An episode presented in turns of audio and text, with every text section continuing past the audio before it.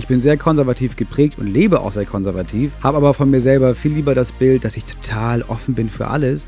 Merke aber bei allen, wo ich Offenheit beweisen muss, mich erstmal sehr umgewöhnen muss. Trotzdem mag ich alle Ideen, die nicht konservativ sind, sehr viel lieber. Hallo, ich bin Eva Schulz und das ist Deutschland 3000. Hier verbringe ich immer so eine gute Stunde mit Menschen aus ganz verschiedenen Bereichen, irgendwo zwischen Pop und Politik. Mein Ziel ist, diesen Leuten so zu begegnen, wie ihr sie vorher noch nie gehört habt.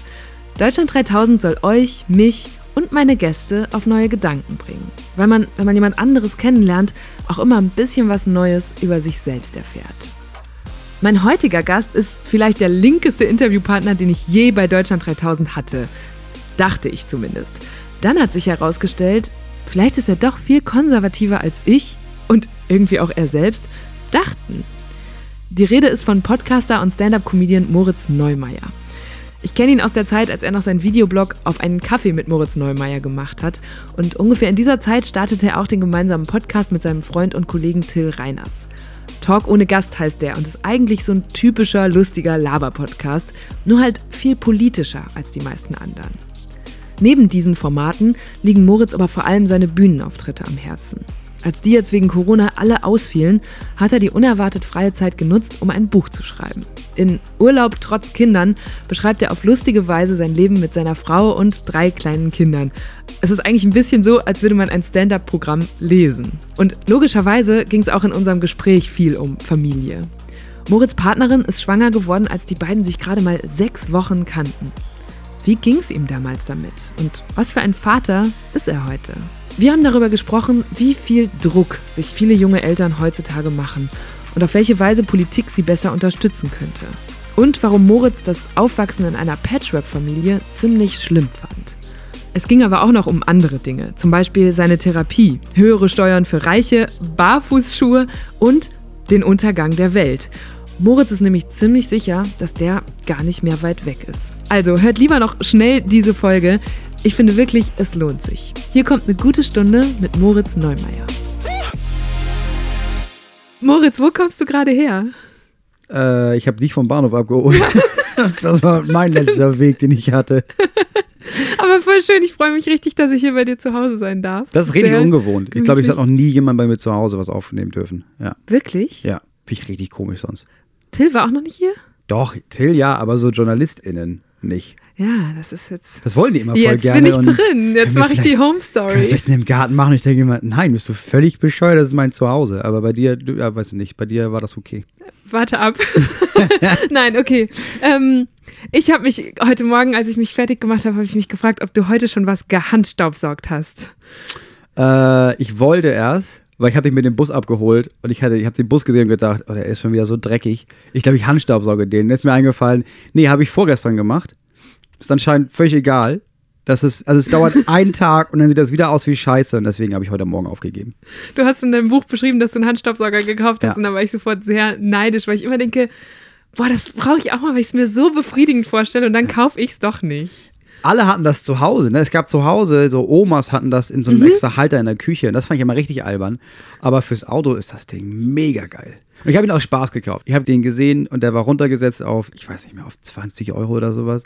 Und habe den, weil meine Frau mich dafür ausgelacht hätte, ach, die, weißt du, was ich kaufe den? Habe den ironisch gekauft und jetzt, ich stauge, ich sauge zu unironisch Staub mittlerweile. Ja, ich finde auch, bei den Handstaubsaugern hört man immer so gut, wenn es dann so drin ja, so, oh, so, wie geil. sagt man, das klickert dann so, ja. wenn, wenn man was Dickes eingestaubsaugt hat. was ist deine liebste Tätigkeit im Haushalt? Boah, das ist schwer. Ich mag, ich mag nichts davon, glaube ich. Doch, ich mag aufräumen, weil das so, mhm. so einen sofortigen Effekt hat. Und weil es dafür sorgt, dass man immer weitermacht. Also wenn ich alle Sachen wegräume, ja klar, dann wische ich auch noch die Oberflächen ab. Und wenn ich das schon gemacht habe, ja gut, dann muss ich auch noch Staubsaugen. Und dann, ich finde, wenn man, wenn man anfängt, Sachen wegzuräumen, dann macht man es automatisch meistens auch so, bis es wirklich richtig alles fertig ist. Weil man hat man das meiste ja schon geschafft, aber das mag ich alles nicht gerne. Und manchmal ist es ja auch so, dass dann während man aufräumt und ja vor allem was Manuelles tut oder was Körperliches, dass sich dann im Hinterkopf so Sachen sortieren. Also ich habe, ne, also du denkst dann nicht aktiv über irgendwas nach, finde ich. Mhm. Und dann merkt man nachher irgendwie, ah ja, im Kopf hat sich aber auch was aufgeräumt, während ich hier die Gläser in den Schrank gepackt habe. Das habe ich beim Holzhaken. Ah, ja, der Holzhacken mache ich selbst. Doch, wir, wir heizen ausschließlich mit Holz, deswegen ich musste sehr viel Holz hacken mhm. und Holz einsortieren. Und dabei denke ich über irgendwas nach und dann merke ich aber, dass ich danach für eine Lösung, auf eine Lösung gekommen bin von was ganz anderem, worüber ich nicht nachgedacht habe. Ja, das stimmt. Oh, das klingt gut. Vielleicht hacke ich nachher noch ein bisschen Holz hier bei dir. Ich habe jetzt, als ich mich auf dich vorbereitet habe, was über dich gelernt, was ich nicht wusste, nämlich, dass deine Freundin damals, heute Frau, schwanger geworden ist, als ihr gerade mal sechs Wochen zusammen wart. Ja. Wie hat sich das für dich angefühlt damals? Richtig gut. also ich, ich weiß nicht, ich hatte mir davor gesagt, die nächste, ich hatte, ich hatte immer unglückliche, äh, unglückliche Beziehungen. Entweder weil ich nicht gewollt wurde oder weil ich eigentlich die Person nicht wollte, aber um nicht verletzt zu werden, einfach dachte, ja komm, dann sind wir jetzt mal drei Jahre zusammen. Und in dem Sommer habe ich entschieden, das führt ja zu nichts. Also ich kann ja nicht immer unglücklich sein. Und die nächste Person, die ich mir aussuche, soll die Person sein, mit der ich auch mir sicher bin, dass ich, dass ich mit ihr Kinder haben möchte und einfach mit ihr zusammen sein möchte. Da habe ich meine Frau kennengelernt. Gut, dass es dann nach sechs Wochen schon soweit war, war mir nicht klar, aber ich hab's, weiß nicht, ich wusste ab dem ersten Tag, das ist diese Frau, mit der ich das machen will.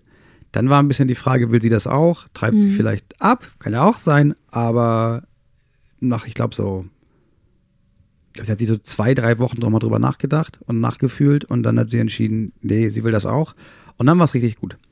Ich stelle mir das so also mir schon bei der Vorstellung rutscht mir unheimlich das Herz in die Hose, weil man ist so in dieser ähm, Schmetterlinge im Bauch frisch verliebten Phase und dann kommt so ja. eine hart, harte Entscheidung, vielleicht auch wenn man sich das mit ja. Abtreibung fragt oder einfach sofort, das Leben wendet sich so um 180 Grad und so viel steht auf einmal fest und so viel Verantwortung kommt dazu und nimmt einem so weg, diese frisch Verliebtheit womöglich. Oder Nee, irgendwie war das dadurch alles einfacher, weil, weil ich so frisch verliebt war und sie auch dadurch waren diese riesigen Entscheidungen, die ja im Nachhinein einfach, das waren einfach gigantische Entscheidungen, die so hätten falsch aus, aussehen können. Mhm. Dadurch war das halt voll einfach, weil man dachte, hä, ja, aber ist doch klar, ist doch alles ganz einfach. Wir sind doch frisch verliebt, da kann man doch. Das ist also, sich für dieses Kind zu entscheiden, war wie für sich für so ein Dessert zu entscheiden und dann eine Wohnung zu suchen und nach, ich glaube, wir sind dann im März. Ja, wir kannten uns vier, vier Monate, da sind wir dann zusammengezogen das wäre sonst ein Riesending gewesen und so war es mhm. irgendwie alles leicht und klar. Und folgerichtig. War sehr viel einfacher. Vor allem kannte ich sie ja auch vorher nicht. Also ich hatte ja keine Ahnung, wie sie nicht schwanger war. Das heißt, wenn sie dann irgendwie komisch war oder anders war, weil sie auf einmal krass viele Hormone hatte, was sie nicht wusste, was ich nicht wusste, dann war das ja einfach ein Teil von ihr. Und ich kannte das nicht, wie das, wie das war ohne diese Hormone mhm. oder ohne dieses, oh Gott, oh Gott, wir kriegen bald ein Kind. Also wir haben uns nur panisch kennengelernt, deswegen war es sehr gut. Und an welchem Punkt in deinem Leben oder vielleicht auch deiner, deiner Karriere warst du damals? Ich hatte nicht wirklich eine Karriere. Also ich hatte aufgehört mit Poetry Slam. Ich wusste auch schon, ich will nicht mehr moderieren. Und ich wusste auch schon, ich will Stand-Up-Comedy machen. Das erste Programm hatte ich auch schon. Ich war mit dem ersten Programm auf Tour. Das wollte aber niemand sehen. Also niemand kannte mich. Ich hatte nicht mal diesen Videoblog. Also ich hatte durchschnittlich so 30 Zuschauende, glaube ich, im Publikum. Und das waren die guten Abende. Ich war auch, ich war auch in ich weiß nicht mehr, wie der Ort hieß, irgendwo in Süddeutschland mit vier Zuschauenden. Es war, ich hatte keine Karriere. Das gab es nicht. Wie ist es dann zu der gekommen? Internet! Ich habe dann eher dem Teufel die Hand geschüttelt und habe dann diesen Videoblog gemacht, weil mein Agent meinte, ey, wir müssen irgendwas im Internet machen. Ich war nicht mal bei Facebook und er meinte, du meldest dich bei Facebook an jetzt und dann musst du Inhalt machen. Und dann war ich auch bei Twitter kurz und habe gemerkt, nee, das kann ich überhaupt nicht. Mhm. Und so Sachen schreiben auch nicht. Und dann kam er auf die Idee, rauch doch jetzt eine und dann machst du dazu so ein Video und erzählst irgendwas, solange wie die Zigarette geht und dann filme ich das ab. Und das machen wir jetzt einfach jeden Montag. Und dann habe ich das fünf Jahre gemacht. Und ich glaube, darüber habe ich voll viele Leute gesammelt, mhm. die dann auch live gekommen sind. Jetzt hängen die in Bayern wieder Kruzifixe in die Behörden. Alter, ich glaube, es hackt. Ich dachte, wir sind einen Schritt weiter. Ich dachte, der nächste Schritt in unserer Gesellschaft ist, dass wir darüber nachdenken, wie man Kirche und Staat wirklich voneinander trennen kann. Sowas wie einen säkulären Staat nämlich endlich mal durchzieht. Da fehlen nämlich noch einige Sachen für. So kennt man Moritz. Mit Schiebermütze auf dem Kopf und einer Tasse Kaffee in der Hand stellte er sich mehrere Jahre lang einmal die Woche hin und kommentierte politische und gesellschaftliche Themen. Es ging um Fake News und Fridays for Future, um Gleichstellung, G20 und rechte DemagogInnen. Und das immer in dieser norddeutsch schnodderigen und sehr ehrlichen, direkten Art. Wenn Menschen ihr Leben lang arbeiten, aber nicht von ihrer Rente vernünftig leben können, sodass sie sich entweder in die Schlange an der Tafel anstellen müssen oder noch irgendwelche Minijobs mit Anfang 70 machen müssen oder ansonsten sich die Miete nicht leisten können und in Armut dahin vegetieren, dann sollte man diesen Menschen mehr Rente geben. Das ist nicht links, das ist logisch. Da waren wir ja eine Zeit lang auch Kollegen bei Funk. Ja. Da musstest du aus der Zigarette, glaube ich, eine Kaffeetasse machen. Musste ich nicht. ähm, ich hatte das. Ich, ich hatte gesagt, wir müssen das doch machen. Und unser gemeinsamer Redakteur damals meinte, das ist Quatsch, das kriegen wir auf jeden Fall hin, du kannst auf jeden Fall weiter rauchen. Und dann habe ich mit meiner Frau gesprochen und das zweite Kind sollte kommen und ich wollte sowieso aufhören zu rauchen. Und dann habe ich gedacht, ey komm, ich kann ja jetzt nicht. Ich höre ja nicht auf zu rauchen, wenn ich jeden Montag noch rauche vor der Kamera. Ist Ja, ja, klar. Und dann habe ich es abgeändert und im Nachhinein meinte unser gemeinsamer Redakteur, ja, es war eine ganz gute Entscheidung, weil ich hätte das nie im Leben nicht durchgedrückt bekommen. Ich habe das behauptet, ich weiß, ich habe den Mund sehr voll genommen, aber die hätten dich auch gezwungen. Also ich hätte es sowieso ändern müssen, habe es aber freiwillig getan. Also sie hat dich gezwungen, weil Funk glaube, irgendwie ja. nicht mit so. Nee, die haben dann zum ersten Mal hat Funk nachgeguckt, was ist denn überhaupt meine, was ist meine Zielgruppe und wer guckt mich so? Und es war extrem viele 15-Jährige. Das wusste ich auch nicht. Und dann habe ich selber auch im Nachhinein gedacht, ja, das ist schon nicht cool. Also es ist, es ist okay für mich zu rauchen und ich habe auch nicht dieses Vorbildsfunktionsding. Aber wenn ich weiß, okay, ich erreiche voll viele 15- bis 18-jährige junge Menschen, ja, dann muss ich denen nicht eins vorrauchen. Dann lieber Kaffee. Ich habe habe mich immer gefragt, ob gut. da wirklich Kaffee drin war in deiner Ja. Tasse oder ob du so wie beim Film manchmal einfach was anderes Ich weiß nicht, wie getrunken viele Leute mir auch vorgeworfen haben, das ist ja auch Quatsch, da ist ja gar nichts in der Tasse drin. Du nimmst nur so kleine Schlucke, du trinkst aber das ist doch fake.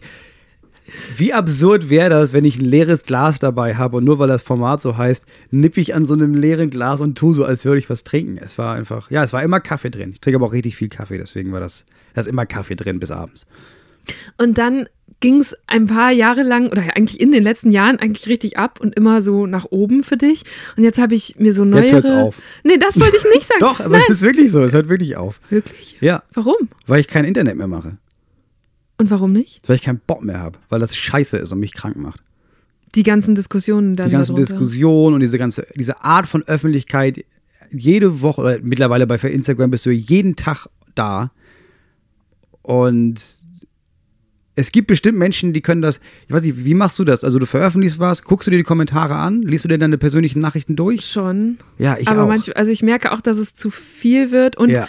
dann, du meinst wahrscheinlich auch so Sachen wie, man kriegt fünf nette Nachrichten, freut sich kurz drüber, aber die eine kritische bleibt einem dann noch ewig hängen. Oder ich, mir geht es manchmal so, dass Ja. ich dann im Kopf permanent eine Antwort formuliere, die dann immer wie so halb getippt auf, dem, auf meinem inneren Bildschirm blinkt, Ja. aber nicht abgeschickt ist, während ich gerade ja, genau. aufräume. Ja. Und ich hatte das, also zwischendurch war, war ich so sehr Hassobjekt, dass ich habe dann fünf nette Nachrichten bekommen und 50 Mhm. nicht so nette. Und das, eine Zeit lang konnte ich, das, also konnte ich das irgendwie so ausblenden und dachte, ja, das sind nur Idioten, das sind Rechte. Aber egal, wie sehr man das ausblendet, irgendwie nagt das dann schon an einem. Hat es auch an deinen Einstellungen oder Haltungen genagt? Also hast du dich inhaltlich hinterfragt dadurch oder das nie? Am Anfang ja. Am Anfang, also weil es gibt ein paar Leute, die. Es gibt so Leute, die so völlig over the top sind, die dann einfach so nur noch beleidigend sind oder einfach Nazis, dass man denkt, dich muss ich nicht ernst nehmen. Und dann gibt es ein paar Leute, die so halb kritisch nachfragen und da habe ich dann schon mal irgendwie kritisch überlegt. Aber nee, meine Haltung habe ich dadurch jetzt nie geändert. Aber ich habe einfach gemerkt, ich möchte nicht mehr so in der Öffentlichkeit stehen. Also unsere Adresse wurde veröffentlicht. Ich, sollte, ich konnte keine Bahn mehr fahren, weil die Menschen mich da angegriffen haben. Das LKA meinte irgendwann, Diggi, such dir auch mal Leute, die dich irgendwie, die den Parkplatz bewachen, wenn du auftrittst. Oh Gott. Und dann ist es Ja. aber auch so ein Punkt, dass ich, dass ich ja nicht meine Meinung gesagt habe, weil ich meine Meinung sagen wollte, sondern ich habe irgendwann einfach jeden Montag meine Meinung gesagt, Mhm. weil ja, ist ja Montag, Moritz sagt seine Meinung. Und Das wenn ich kein Thema Job. hatte, musste ich mir eins suchen. Ja. Und das war einfach irgendwann zu anstrengend. Außerdem habe ich mich nur mit dieser ganzen Scheiße beschäftigt. Nur mit Sexismus, Vergewaltigung, die neue Rechte, Klimawandel. Und jetzt mittlerweile denke ich, es ist sowieso alles egal. Die Welt geht den Bach runter. Warum muss ich dabei noch mitmachen? Und jetzt geht's dir besser, Ja, es geht wenn mir du die viel Welt besser. Welt sein lässt. Ja. Und äh, ich habe mich gefragt, weil man das ein bisschen durchhört aus deinen neueren Interviews, wie das ist, wenn man über Jahre so sehr an einer Karriere arbeitet und dann merkt, jetzt ist mir das alles nicht mehr wichtig und ich Ja. stelle meine Prioritäten um. Ich hätte gedacht, dass es schlimmer ist, weil, also ich bin, ich, ich bin auf die Bühne gegangen mit 19 und dann habe ich zehn Jahre lang nichts gemacht, außer ich will voll bekannt sein und voll berühmt sein. Und was ja auch irgendwie toxisch ist, weil dann vergleicht man sich mit so Leuten und merkt, die sind viel erfolgreicher. Warum? Ich will auch so erfolgreich sein. Und ich weiß nicht, ich habe vor drei Jahren angefangen, die Therapie zu machen, bis vor einem halben Jahr. Und da fing das an, dass ich gemerkt habe, das ist ja, also ich renne etwas hinterher, was ich ja nie erreichen würde. Also so, so, so scheiße ich Luke Mockridge finde, ich habe irgendwann ein Interview mit ihm gehört und er hat in diesem Interview erzählt, dass du, dass er ist der erfolgreichste Comedian Deutschlands, weirderweise nach wie vor. Und er hat gemerkt, er ist oben an so einem Berg angekommen und er ist der erfolgreichste Mhm. und hat so eine Tür aufgemacht und hat das geschafft und hinter der Tür war nichts. Und da habe ich zum ersten Mal gedacht, ja, das stimmt. Also worauf, wohin laufe ich überhaupt? Also ich will dann noch mehr Zuschauende haben und ich will noch mehr Bekanntheit. Und eigentlich nervt mich Bekanntheit. Ich finde das furchtbar, dass ich jetzt nirgendwo mehr hingehen kann, ohne dass ich weiß, ja, die Person da hat mich jetzt erkannt und jetzt spricht sie mich an oder vielleicht spricht sie mich auch nicht an, aber ich werde die ganze Zeit beäugt und ich muss aufpassen, wie ich bin, weil Leute wissen, wer ich bin. Jetzt verkaufen wir unser Haus und wir hatten schon zwei Leute hier, die sich das Haus nur angeguckt haben, weil sie wussten, uh, das ist das Haus von Moritz Neumeier, Oh, was okay, richtig unangenehm, unangenehm, ist. Und ja. ich war nicht da, sondern der Makler hat das gemacht, aber das ist, ich will gar nicht bekannter werden. Mhm. Und trotzdem ist es natürlich komisch zu merken, ich bin jahrelang was hinterhergerannt und jetzt will ich das überhaupt nicht mehr haben. Aber es ist okay, weil ich habe ja was anderes. Es ist ja nicht so, als würde ich irgendwie merken, und jetzt ist mein Leben zu Ende, sondern ich habe drei Kinder und eine Frau. Also ich habe was Besseres als eine Karriere. Was ist die erste Situation oder das erste Bild, das dir in den Kopf kommt, wenn du an Familie denkst? Ja, mein- meine Familie. Aber ehrlich gesagt, nicht so ein friedliches Beieinandersitzen, sondern das ist schon so ein Abendessen und Abendessen ist purer Stress. Es ist einfach mit drei kleinen Kindern, die alle selbstbestimmt aufwachsen, ist einfach eine dumme Idee. Wenn du denen ihre Meinung lässt und dieses, ja, ja, mach wie du meinst, ist es zwischendurch einfach nur nervig und anstrengend. Weil ich würde gerne, ich würde gerne essen, wie man in den 50er Jahren gegessen hat. Nämlich, alle sind ruhig, ich erzähle von meiner Arbeit, jemand fragt höflich nach der Butter, jemand schmeißt ein Glas an, ich raste aus und dann kommt so eine Haushaltshilfe und macht das weg. Das wäre mein Wunschbild für ein Abendessen. Aber so sitzt der Kleinste andauernd auf dem Tisch und man hebt ihn runter. Mein Sohn brüllt einfach nur Sachen rum, weil er laut sein will. Und meine Tochter ist nicht mal am Tisch, sondern rennt panisch streichend durchs. Zimmer, nackt und schmeißt Sachen rum. Und das ist, das ist anstrengend, aber wenigstens selbstbestimmt. Aber das ist mein Bild von Familie. Es ist schon anstrengend, aber irgendwie auch eine Aufgabe und das ist ganz geil. Du bist ja auch selber in einer unglaublich großen Patchwork-Familie aufgewachsen. Ja. In deinem Buch gibt es so ein Schaubild, äh, da habe ich selber fast gar nicht durchgeblickt. Ich glaube, du auch nicht, schreibst du da. Wir waren acht Kinder, genau. Wie, wie war das für dich? Nicht cool. Warum nicht? weil ich mir das ja nicht ausgesucht habe. Also ich wollte, ein, ich wollte einfach nur, dass meine Eltern zusammen sind und ich aufwachsen kann. Und dann haben die sich getrennt und dann hatten die beide neue PartnerInnen und die hatten auch noch Kinder. Und das waren auch noch damals sehr stressige Kinder. Also heute weiß ich, ja, man, die hatten das auch, die hatten das halt richtig hart mit der Trennung. Die waren auch noch sehr viel jünger als ich. Ich war immer der Älteste. Und ich habe mich dann einfach irgendwann da rausgezogen, weil ich gemerkt habe, es gibt überhaupt keinen Platz für mich. Also es gibt so viele Baustellen mit diesen Hardcore-Kindern, dass da kein Platz war für mich. Und deswegen fehlt mir bis heute so ein bisschen. Also bis heute habe ich das Gefühl, ich habe nicht wirklich so ein, oder ich muss mir immer so einen Platz erkämpfen. Dann habe ich das Gefühl, ich gehöre nicht dazu. Aber selbst von meiner eigenen Familie, wenn das zwischendurch, das ist meistens Samstag, sitzt meine Frau auf dem Sofa oder liegt da und alle drei Kinder sind da. Und weil sie im Moment so viel Uni, äh, Uni gemacht hat, wollen die nur mit ihr rumhängen. Und ich stehe so daneben. Und das Und ist an sich nicht schlimm. Platz. Ich kann aufräumen und ich kann auch ein Buch lesen, ich könnte das positiv nutzen. Aber bei- mir triggert das sofort an, Gott, keiner, keiner will mich und das ist so eine Familie und ich stehe daneben und jetzt ist meine eigene Familie. Und das war gut, Therapie zu machen und zu merken, dass dieses Gefühl nicht zu jetzt gehört, sondern zu früher. Aber das war, das war hart, früher auf einmal nicht mehr eine Familie zu haben, weil das war für mich nicht Familie. Diese eine Familie, die ich nicht wollte und die andere auch nicht, sondern ich wollte einfach nur Mama und Papa und meine zwei Schwestern und diesen adoptierten Bruder, das hätte mir gereicht. Und was sagen deine Mama und Papa heute dazu, wenn du ihnen das so erzählst? Meine Mutter, weil sie diejenige war, die sich getrennt hat, hat, glaube ich, hatte richtig miese Gewissensbisse und hat immer versucht, mir damit zu helfen. Und ich wollte keine Hilfe und dann hat sie das irgendwie auch hochgeschaukelt. Aber ich weiß nicht, also die haben das halt so gut gemacht, wie sie das machen konnten. Und das haben die dann irgendwann auch gesagt. Mein Vater. Ich glaube, mein, mein Vater weiß auch schon, ja, ja, meine Mutter hat sie ja nicht aus Nichts getrennt. Also es war schon noch viel sein, sein Shit, warum sie sich getrennt hat. Und das tut ihm auch irgendwie leid. Aber ja, die wissen auch, dass sie das nicht besser hätten machen können. Also, Würdest du denn aus heutiger Sicht sagen, gibt es sowas wie Erfolgsfaktoren für so Patchwork-Familien? Irgendwas, also wenn gerade jemand selber in eine reinrutscht oder in einer ist, was man. Nee, ich glaube, die hätten das, ja, also die hätten, was hätten die anders machen können? Also die haben sich ihre PartnerInnen ausgesucht, Die waren beide cool, die haben sich beide auch wirklich rausgehalten. Das war auch sofort klar. Also, das sind nicht meine Kinder. Auf der einen Seite will ich mit denen Kontakt haben, aber ich werde denen jetzt nicht erzählen, ich werde die jetzt nicht erziehen, weil die, diese Position habe ich nicht. Das war ganz, das war, glaube ich, das Beste, dass sie nicht versucht haben, so zu tun, als wären sie jetzt meine Eltern. So. Boah, ich glaube, ja, ich glaube, was man nicht versuchen sollte, ist, und das haben meine Eltern versucht, komm, wir machen noch sowas wie Familienfeste, aber in der Ursprungsfamilie zusammen. Gut, wir sind getrennt, aber wir können ja noch Mhm. Wir zusammen spielen uns das Weihnachten nochmal so feiern. vor. Ja. Teilweise haben meine Eltern auch noch zusammen gewohnt dann am Anfang, was einfach nur absurd war. Was, weil ja klar war, die wohnen ja gar nicht mehr zusammen. Warum ist, sind die noch immer hier? Oder warum feiern wir zusammen Weihnachten? Mhm. Das, das kann man einfach von Anfang an lassen. Und weil ich verstehe den Gedanken, man will den, das für die Kinder machen, aber es ist für die Kinder nur scheiße. Weil du zeigst denen immer wieder, guck mal, das ist, was du dir wünschst. Morgen ist es nicht mehr da. Mhm. An Weihnachten gibt's hast das du und dann- immer und immer Oh, wieder. An ja. Geburtstagen, Weihnachten, Einschulung. Ja, ey, wenn du dich trennst, dann trenn dich halt richtig. Ich wollte jetzt bei der Vorbereitung mal rausfinden, wie viele Patchwork-Familien es in Deutschland eigentlich gibt, aber das ist gar nicht so leicht, weil in den ganzen Statistiken eh meistens erstmal nur Ehen erfasst werden, also verheiratete Eltern, und dann auch nur deren gemeinsame Kinder und keine, die sie vielleicht schon mit in die neue Familie bringen. Das Bundesministerium für Familie, Senioren, Frauen und Jugend geht aber davon aus, dass inzwischen 7 bis 13 Prozent aller Haushalte in Deutschland Kinder in Stieffamilien leben. Und ehrlich gesagt kam mir das fast ein bisschen niedrig vor angesichts der Scheidungsquoten. Die lag 2019 bei über 35 Prozent. Das heißt, auf drei Eheschließungen kam eine Scheidung. Ich stelle mir vor, dass man da richtig viel drüber nachdenkt, wenn man eigene Kinder bekommt. Die Ja. Frage, was will ich genauso machen wie meine Eltern und was Voll. ganz anders? Ja.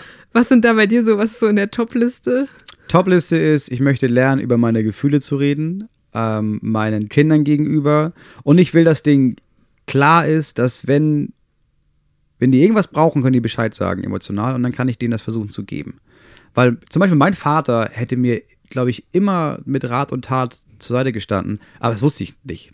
Also ich habe mich ja, glaube ich, mit 21 irgendwann gecheckt, ach krass, der antwortet immer, wenn ich ihn was frage, aber ich habe einfach nie gefragt. Und er ist nie von sich aus gekommen und hat irgendwas angeboten und mir einfach ungefragt Ratschläge gegeben oder über seine Gefühle gesprochen. Das möchte ich machen.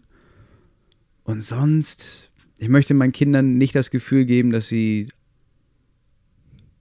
dass sie automatisch in alles genial sind, weil die Realisation von, ach, ich bin gar nicht genial, tat Ja. auch sehr weh. Und ich bin aufgewachsen mit dem Gedanken von, oder mit dem, meine Mutter hat immer gesagt, wenn du nett zu anderen bist, dann sind sie auch nett zu dir. Also du musst die Leute gut behandeln und dann behandeln sie dich auch gut. Und ist halt völliger Bullshit. Ich wollte, Warum? Weil, weil das ja nicht stimmt. Also es gibt ja einfach Leute, die sind einfach scheiße und das sind einfach Arschlöcher. Aber glaubst du an sowas wie Karma, dass wenn du zu der Überhaupt einen nicht. Person gut bist, Nee. kommst du von woanders? Nein. Nee. Nein. Also ich kann jetzt zu dir voll nett sein. Wenn ich Ja. jetzt meinen Nachbarn treffe und der ist ein Arschloch, dann ist der ja nicht auf einmal nett, weil ich zu dir nett war. Der ist weiterhin ein Arschloch. Und man muss, man, man muss ja mit Arschlöchern anders umgehen, um sich selbst zu schützen, als mit Leuten, die keine Arschlöcher sind. Ich wurde mies gemobbt in der Schule und war einfach immer mega nett zu denen, weil, hä, aber ich bin doch voll nett, denn irgendwann fangen die auch an, nett zu sein. Und waren sie ja nicht. Also waren sie ja einfach nicht. Und irgendwann hat meine Mutter das auch erkannt und hat dann hat mir dann irgendwann gesagt, okay, ich muss das nochmal, ich habe das einfach falsch beigebracht. Das war mir auch nicht klar, aber einige Leute sind scheiße. Hast du deine Mutter radikalisiert quasi? Ich glaube, sie hat sich dadurch radikalisiert. Sie hat mir damals gesagt, als ich dann wieder gehänselt wurde und wieder fertig gemacht wurde, sie hat irgendwann gesagt, pass auf, beim nächsten Mal, wenn die dich schubsen oder dich hauen Ja. oder kneifen, hau ihm richtig in die Fresse. Und wenn du kleiner bist, nimm den Gegenstand. Vor allem, du warst doch Judo-Meister. Du konntest wahrscheinlich Ja. richtig zu lang, Irgendwann konnte ich das dann, ja. Hast du die dann umgenockt? Oder? Äh, nicht mit Judo, aber ja, ich habe dann mit so einem mit so einem großen Lineal. Damals gab es auch noch diese, diese, diese Matte-Sachen. Ah, diese die hölzernen, Tafel. wirklich. Diese Ja. äh, ein Meter langen. Ja, und dann habe ich ihm einfach voll in die Fresse gehauen. Wow. Und von Und dann dann? wurde ich nicht mehr geärgert. Aber gab es so in der Schule Ärger? Also mit Lehrern oder so? Oder war das gar Das nicht? war ihnen allen scheißegal. Wir waren da völlig unbeaufsichtigt. ich wurde ja vorher Okay. auch jeden Tag verprügelt. Also, und dann habe ich die verprügelt und dann meinte er, ah, okay. Und von da an war ich cool. Okay. Also, ja, gute Botschaft vielleicht nicht. Nee, überhaupt nicht. Aber also, es war ja auch nicht cool, weil von da an war ich dann einer von denen, der andere ge geärgert hat. Mhm. Einfach nur aus der Erleichterung heraus, nicht mehr das Opfer zu sein, war ich dann Täter. Mhm. Was auch nicht cool ist. Aber ich weiß nicht. Ich weiß nicht, wie man da rauskommt. Also wahrscheinlich jetzt im Nachhinein wäre ich lieber länger Opfer gewesen, weil es fühlt sich beschissener an im Nachhinein, für mich zumindest Täter gewesen zu sein.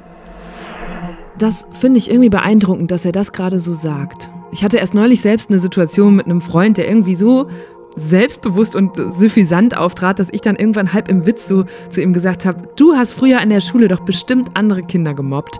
Und es stimmte. Aber der nahm das irgendwie bis heute auf die leichte Schulter und war auch gar nicht so besonders reflektiert darüber, wie ihn diese Machterfahrung, die das ja ist, und zwar schon ganz früh, bis heute prägt. Und vor allem, wie es die geprägt haben muss, die er damals schikaniert hat. Deshalb finde ich es spannend, wie Moritz hingegen hier gerade beide Seiten beschreibt und gleichzeitig halt auch heftig, dass es für ihn damals anscheinend nur die Möglichkeit gab, entweder gemobbt zu werden oder selbst zu mobben. Wann hast du das letzte Mal eins deiner Kinder angebrüllt? Boah, gestern wahrscheinlich. Ja. Also heute noch nicht. Heute noch nicht. Ist auch noch sehr früh am Morgen. Gestern. Und warum? Boah, was habe ich, was war denn gestern? Es gibt so viele Gründe. Doch, gestern, ja, mein Sohn ist, glaube ich, sehr, wir ziehen um und er ist extrem aufgeregt. Und ich versuche auch mal daran zu denken, er kann nichts dafür, er ist sehr aufgeregt, das ist alles sehr neu und sehr aufregend und er wird eingeschult. Aber er hat genauso wie ich die Tendenz, einfach, einfach zu doll zu sein in allem.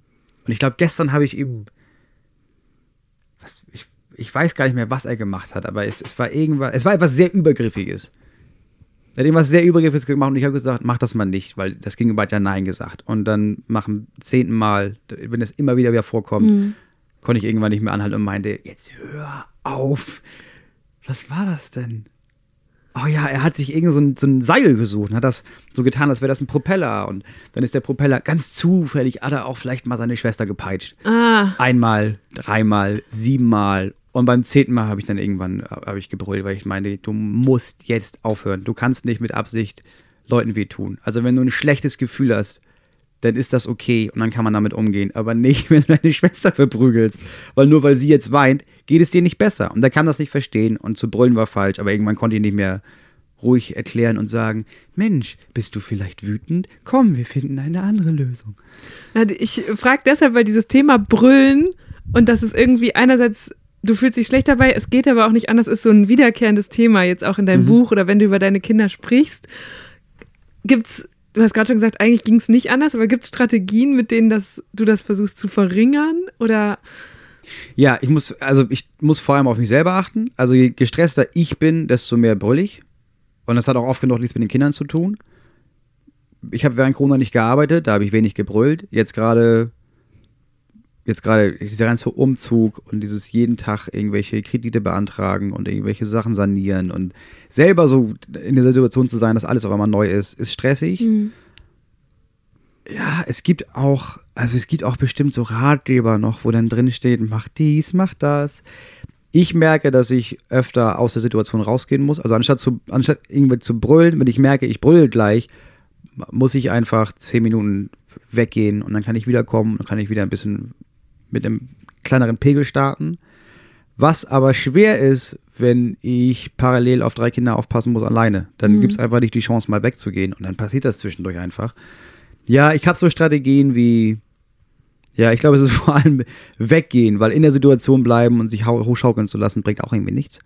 Aber ich habe noch kein Wundermittel gefunden. Wenn ich ein Wundermittel finden würde, würde ich, glaube ich, ein Buch schreiben und richtig reich werden. Weil alle Eltern brüllen. Es gibt kein, ich kann mir niemand erzählen, dass dass es Leute gibt, die nie ihre Kinder anbrüllen. Aber wir geben das nicht zu. Deswegen glaubt man immer, man sei der Einzige und fühlt sich dann schlecht. Mhm. Was ist das überhaupt, ähm, dass viele junge, gerade junge Eltern und Familien das Gefühl haben, nach außen hin immer so ein Bild präsentieren zu müssen von läuft bei uns, wir kriegen es irgendwie alles hin, alle sind brav und nett zueinander. Ich glaube, wir sind alle, wir sind irgendwie, also wir sind so eine Generation, die, also früher hat man, glaube ich, auch krass darauf geachtet, dass die Nachbarn das nicht mitbekommen. Mhm. Aber jetzt, in Zeiten von Internet, präsentiert man sich ja immer potenziell einfach der ganzen scheiß Welt da draußen. Und das ist auch unangenehm. Es ist ja unangenehm, wenn auf dem Spielplatz, wenn du der bist, der die Kinder anbrüllt und man weiß, alle gucken, alle denken jetzt, ja, jetzt brüllt er die Kinder an, das ist ja das furchtbar, ja furchtbar. Ja. Dann können sich alle selber in die Tasche lügen, als würden sie selber nie brüllen. Alle können das gute Gefühl haben von, ach, Gut, ich, also ich brülle meine Kinder ja nicht an. Das merkt man wirklich auf dem Spielplatz. Wenn irgendjemand das Kind anbrüllt, alle spielen danach erleichterter und enthusiastischer Ja. mit den eigenen Kindern, weil du dir selbst diese, für zehn Minuten dieses Bild geben kannst von Gott, was bin ich für ein guter Vater? Und dann Ach, so belügst rum. du dich nonstop selber Okay. und denkst, guck mal, guck mal, wie ich, ach, wie gut ich mit meinem Sohn jetzt wieder hier gerutscht bin. Ich habe gar nicht gebrüllt. Und das, ich verstehe das, es gibt ja einfach ein gutes Gefühl, nicht zu brüllen. Aber sich über andere zu erheben und zu behaupten, das wäre ja furchtbar, dass er oder sie das Kind anbrüllt, ist einfach ein bisschen arrogant, weil man selber macht das auch. Ich habe entweder oder Fragen dabei. Ja. Wie immer bei Deutschland 3000. Damit lege ich jetzt einfach mal los. Talk lieber mit oder ohne Gast? Äh, ohne. Klar, was für eine Frage. Naja, ihr macht ja seit neuestem auch Gäste, deswegen dachte ich, vielleicht hat sich da Nee, ist zu riskant.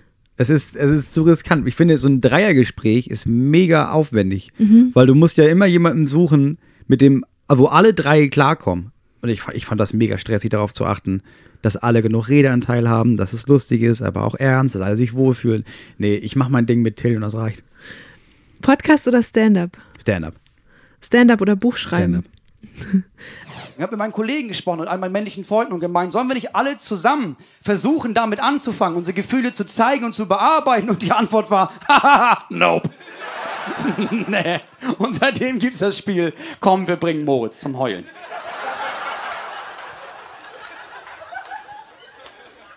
Was gespielt wird, sobald ich den Raum betrete.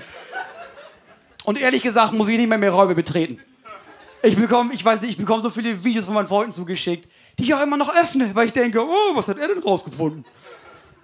Tobi, einer meiner besten Freunde, hat mir, hat mir ein Video geschickt. Ah, das war einfach nur dreieinhalb Minuten die emotionale Hölle. Es ging schon so los mit so Klaviermusik. Das ist schon ein Trigger. Da hatte ich schon ein Kloß im Hals. Und dann kam so eine tiefe Stimme aus dem Off, die fragte, sollten wir nicht mehr sein wie unsere Kinder? Ja, und meine Reaktion war, dass ich meine, ich weiß auch nicht mehr sein wie unsere Kinder. Und dann gab es einfach nur noch dreieinhalb Minuten lang krasse emotionale Bilder mit Kindern. Was, so, was, was der Horror ist, vor allem als Vater. Also Es war die.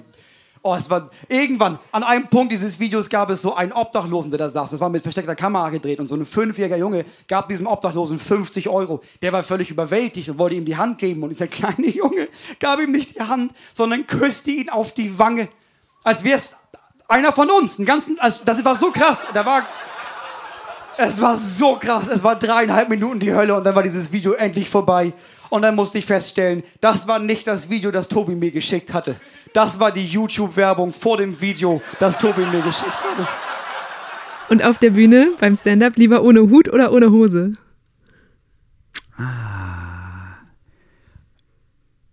Ohne Hut. Ich glaube, also ich weiß, wie es ist ohne Hut. Und das, ich weiß nicht warum, aber ich trage seit zehn Jahren diesen so, so Hüte. Es ist richtig komisch ohne.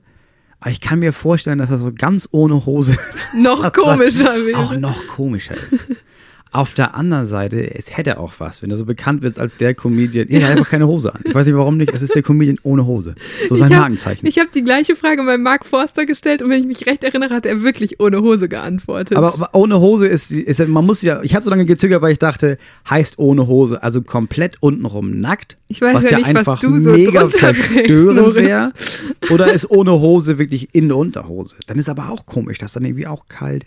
Nee, ich würde den Hut absetzen, glaube ich. okay. Meer oder Berge? Mehr. Eminem oder 50 Cent? Eminem. Ich habe nie, ich weiß nicht, was 50 Cent für Musik macht. Sportverein oder Musikschule? Das, das ist schwer. Sportverein. Ja, Sportverein. Weil Sportverein hast du noch, kannst du noch andere Kinder kennenlernen. Musikschule hat immer Spaß gemacht, aber ich hatte immer Einzelunterricht. Es waren immer nur so weirde Leute, die eigentlich Profimusiker sein wollten, es nicht geschafft haben und jetzt wütend ihr Notenverständnis in kleine, unbegabte Kinder prügeln mussten. Aber stark, dass du beides gemacht hast. An meiner Schule oder zumindest in meiner Klasse hatte ich immer den Eindruck, es gab die Sportleute und die Musikschulleute oder Kinder. Gab es bei Und- uns auch. Aber ich ja. war irgendwie immer in allen Gruppen drin. Also ich habe so Sport gemacht.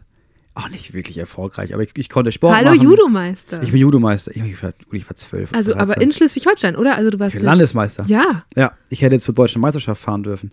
Ah, ich wusste da schon, ich habe überhaupt keine Chance, das mache ich nicht. Ich höre jetzt einfach auf mit Judo, dann bin ich Landesmeister und dann kann ich das für immer behaupten. Ja, und jetzt bist du bis Ja. heute im Podcast, bist du darauf angesprochen. Bin, äh, Glückwunsch nochmal. Landesmeister, danke, danke. Ähm, Barfußschuhe dafür oder dagegen? Trage ich nur. Das habe ich gehört Ich im Vorfeld. nur Barfußschuhe, Warum? weil die so bequem sind und ich keine Rückenschmerzen mehr habe. Wie ist so generell dein Verhältnis zu deinen Füßen? Nicht gut. Warum? So viele Leute haben Probleme mit ihren Füßen und ich kann das nicht verstehen. Ich habe kein Problem mit meinen Füßen, aber ich wusste schon immer, ich habe so eine Fehlstellung. Und wenn ich nichts dagegen tue, kriege ich Rückenschmerzen. Und Ich habe nie was dagegen getan. also hast du immer hab immer Rückenschmerzen. Rückenschmerzen. Einlagen. Habe ich probiert, hat auch nicht geholfen. Also deswegen mein, meine, meine alle, wo, alle, wie heißen die denn, wo man da hingeht für so Füße? Ähm, Podolo. nee, also ja, nee, ich, also, Orthopäden. Orthopäden. Ja. So, die meinten immer nur, gehen Sie barfuß. Und dann habe ich das aber gemacht und das war auch immer gut. Und jetzt habe ich gemerkt, ja, es gibt Barfußschuhe. Ich trage nur noch Barfußschuhe und jetzt wird's besser. Die sind scheiß hässlich, alle verarschen mich dafür. Aber wenn ich mich entscheiden muss, ja, sehen meine Schuhe besser aus oder habe ich keine Rückenschmerzen? Hä, warum? Scheiß auf Style, ey. Gut, ich meine, du hast ja den Hut für den Style. Eben. Wärst du lieber ein einsames Genie oder ein beliebter Idiot? Einsames Genie. Was war eigentlich, du hast es eben gesagt, der Moment, in dem du gemerkt hast, dass du nicht genial bist? Das letzte Mal, als ich das gemerkt habe, war, als meine Frau einen Intelligenztest mit mir gemacht hat. Und ich erschreckenderweise feststellen musste, also ich wusste, dass ich nicht hochbegabt bin. Aber ich, also ich wusste auch nicht, dass ich, so, gehofft. dass ich so. Nee, ich dachte schon, ich bin ja am oberen Rand des Durchschnitts. Nein, ich bin nicht mal, ich bin wirklich komplett in der Mitte und das war erschreckend. Emotionale Intelligenz, unterdurchschnittlich emotional intelligent. Hm. Erschreckend. Und hast du auch schon mal gegoogelt, wie man Hochbegabung bei Kindern feststellt und ob deine Kinder vielleicht hochbegabt Ja, sind? habe ich wirklich. Habe ich tatsächlich. ähm, fand ich immer albern. Bei meiner Tochter, die hat Anzeichen davon. Und auch nach diesem Test hat sie Anzeichen davon. Und da habe ich nur, also das, das war so erschreckend besser als mein Sohn in allem. Und so erschreckend besser als alle anderen in ihrer Altersgruppe, dass ich kurz dachte, okay, krass, muss ich jetzt auf irgendwas achten? Und nee, muss man noch nicht. Also nachher, sie geht in eine Schule, wo das beachtet wird. Also sie geht noch nicht in die Schule, aber in die Schule, in die sie gehen wird, da wird genau das darauf geachtet.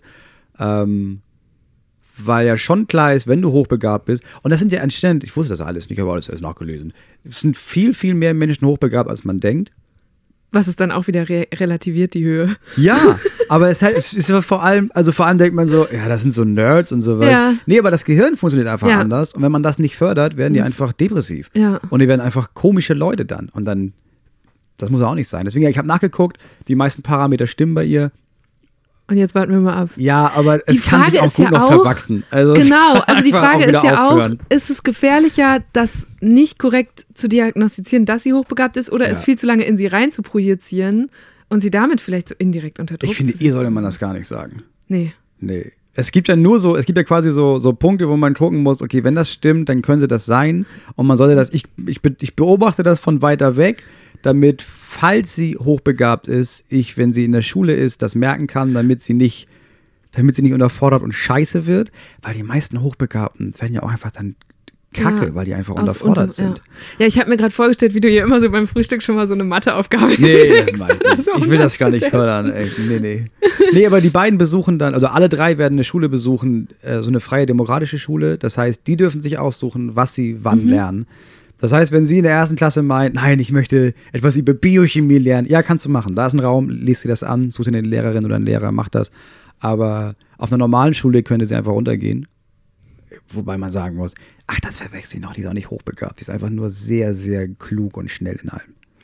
Und warum so eine Schule? Habt, also zieht ihr, da wo ihr jetzt hinzieht, zieht ihr da auch hin, weil so eine andere Schule Wir in der ziehen Nähe nur ist? deswegen dahin, ja. Also Ah, ich finde okay. die Gegend auch schön, aber ich finde das auch hier schön. Also wir haben hier FreundInnen, wir haben ein schönes Haus, hier wären auch andere Schulen gewesen. Ähm, aber als klar war, okay, das älteste Kind wird eingeschult, haben wir uns zum ersten Mal mit dem Thema befasst. Ich bin staatlich eingeschult worden, es war die absolute Hölle. Meine Frau war auf der Waldorfschule, das war schon ein bisschen besser, aber wenn man sich so ein bisschen anguckt, was ist Anthroposophie, wer war eigentlich Rudolf Steiner? Ja, kann ich nicht mehr hin. Äh, und dann haben wir entdeckt, okay, es gibt auch in Deutschland diese freien demokratischen Schulen und wir hatten das Glück, jetzt einen Platz zu ergattern. Und jetzt ziehen wir dahin und machen das. Weil, also alles andere ist hier schön, außer, außer der Schule. Aber wenn ich gucke, was ist, was ist, was wäre mir für die Zukunft wichtig, dann ist ja nicht so wichtig, nicht so wichtig wie meine Kinder sollen 13 coole Jahre haben. Vor allem bin ich davon überzeugt, wir haben vielleicht noch 30 gute Jahre auf der Welt. Das ist ein Drittel der Zeit. Ja, Hauptsache eine gute Schule. Ich finde es interessant und, und ja, äh, irgendwie stark, dass ihr so eine Entscheidung trefft, weil ihr zieht ja nicht nur kurz hier um die Ecke, sondern du hast mir eben erzählt, das ist schon auch nochmal eine weitere Strecke weg von wo ihr jetzt wohnt. Ja. Das heißt, du und deine Frau entwurzelt auch euch komplett. Alles, alles weg. um euren Kindern und gleichzeitig ist aus dir ja auch was geworden mit einer durch eine Schule, in der du vielleicht nicht super glücklich warst. Also nee, genau, aber ich war nicht glücklich. Hm. Also auf der anderen Seite denke ich, okay, wie cool hätte mein Leben sein können, wenn ich glücklich gewesen Ja. wäre. Ja, Oder wenn stimmt. ich. Also ich habe schon in der Schule gesessen und gedacht, das ist doch alles Bullshit. Also einiges von dem, diese LehrerInnen waren, einige waren cool und viele war auch interessant. Und dann gab es das Fach Chemie und ich wusste in der ersten Sekunde, das ist nicht mein Ding, ich will das nicht machen. Und ich, ich verstehe das nicht, ich brauche das nicht, es interessiert mich nicht. Und ich habe mit dem Lehrer gesprochen und der meinte, ja, pass auf, du ist auch völlig egal. Also du kannst das vor dem Abi wieder abgeben. Was, du brauchst das hier alles nicht lernen. Wenn du nicht störst, gebe ich dir eine 4 minus, du brauchst dich nicht melden, du kannst auch gerne nur Sechsen schreiben. Ihr das habt ist so einen richtigen Deal Du gemacht. kriegst eine 4 minus, wenn du nicht störst und dann ist es, brauchst du dein Leben lang nicht mehr Chemie. Und dann habe ich das gemacht und habe da drei Jahre abgesessen und habe dann gedacht, ja, aber ich hätte ja auch was Geiles machen können. Ja. Es waren zwei Stunden die Woche, die ich hätte was anderes machen können. Und deswegen, als ich gelesen habe, dass es Schulen gibt, wo man das machen kann, habe ich entschieden, ja, aber das ist ja genial. Abgesehen davon habe ich das Gefühl gehabt, oder habe ich auch jetzt das Gefühl, dass wenn mein Sohn, wenn mein Sohn jetzt in die Schule gehen muss und alleine da sitzen muss für eine bestimmte Zeit, weil du musst hier sitzen, dann ist das einfach nicht cool für ihn. Weil er kann gerne eine Stunde sitzen und dann ist er meistens der Meinung, ja, aber jetzt muss ich mich bewegen, ich muss jetzt klettern. Und dann will ich, dass es eine Schule gibt, wo er sagen kann, jetzt will ich klettern. Und dann ist die Antwort, ach so, ja klar, dann mach das. Dann geh klettern und wenn du dann wieder Zeit hast, kommst du, dann machen wir weiter. Oder auch nicht. Wenn du dann was anderes machen willst, dann mach das. Mach, was du willst. Kinder wissen am besten, was sie gerade machen wollen. Ich bin gespannt, ob es dann funktioniert. Ja, Eigentlich müssen wir uns wahrscheinlich in nicht. zehn Jahren nochmal sprechen und dann erzählst du, wie es deinen Kindern Ja, wir sind gegangen alle drei ist. Psychopathen geworden. nee, es ist ganz furchtbar gewesen, die Entscheidung. Aber ja gut, damals dachten wir, es wäre cool. Was ist schlimmer? Reisepässe vergessen im Urlaub oder die Krankenkassenkarte bei einer Geburt? Ja, Krankenkassenkarte bei der Geburt war nicht so gut. Das war keine so schöne Situation. Im Nachhinein war es richtig gut, weil ich habe die Krankenkassenkarte, ich habe die nicht mal vergessen. Sie war im Rucksack, ich habe sie in der Panik noch nicht gefunden. nein. Und weil ich sie nicht gefunden habe, durfte man meiner Frau keine PDA setzen. Was in dem Moment, sie war da nicht froh drüber, weil sie hätte schon bei PDA ist so Schmerz. das ist so, oder, die, ne? das ist so richtig doll Schmerzmittel, Ja. sodass die Venen aufhören und du einfach ein paar Stunden Pause hast. Und sie wollte nichts lieber als das, weil es furchtbar war zu dem Zeitpunkt. Oh. Und die ÄrztInnen durften dir das halt nicht geben, weil ich die Krankenkassenkarte wohl nicht gefunden habe. Aber nur Oh weil keine, job, nur, weil da, nur weil sie keine PDA bekommen hat, hat sie Lachgas bekommen. Und nur weil sie Lachgas bekommen hat, äh, war sie so entspannt, dass es dann, ich glaube, dreiviertel Stunde später war unsere Tochter da. Das heißt, hätte ich die Karte nicht, hätte ich die gefunden, wäre die Geburt nicht mehr so gut geworden. Und sie hätte jetzt vielleicht einen anderen Geburtstag. Eben. Einen Tag später. Eben. Aber also, ja, darauf, da, ich kann mich darauf nicht ausruhen. Nee, ich dann lieber die Reisepässe vergessen, nicht fliegen dürfen und dann über Nacht anderthalbtausend Kilometer Auto fahren müssen Mm. für irgendwie 2000 Euro Automietkosten. Das klingt auch sehr anstrengend. Ja, aber am Ende des Tages war es auch, war auch ein Abenteuer. Apropos Abenteuer. Ich habe eine Entweder-Oder-Frage. Warte mal. Die habe ich Till schon mal gestellt. Und ja. du sollst jetzt gleich mal raten, was er wohl geantwortet hat. Moment. Uh, sowas mag ich ja auch. Ich, ich liebe so Hochzeitsspiele. Ja, Mist, hätte ich das vorher gewusst, dann hätte ich dir noch mehr mitgebracht. Warte, jetzt suche ich sie gerade. Das ist ein Hochzeitsspiel, ne? Sie, du, musst, also sie muss antworten und er muss Ja, ja. antworten, was sie antwortet. Ja, ja. finde ich genial, sowas. Okay, pass auf. Richtig peinlich immer. Urlaub machen lieber mit Moritz Neumeier oder mit deinen Eltern? Was hat er wohl geantwortet? Ist die Frage, wann du ihm die Frage gestellt hast. Das war vor hm, anderthalb Jahren vielleicht? Also ich will jetzt, ich habe jetzt richtig Angst, was Falsches zu sagen, aber also wir haben schon echt oft Urlaub gemacht und das war immer cool. Aber Till ist das enorm wichtig, dass dass seine Eltern ein gutes Bild von ihm haben.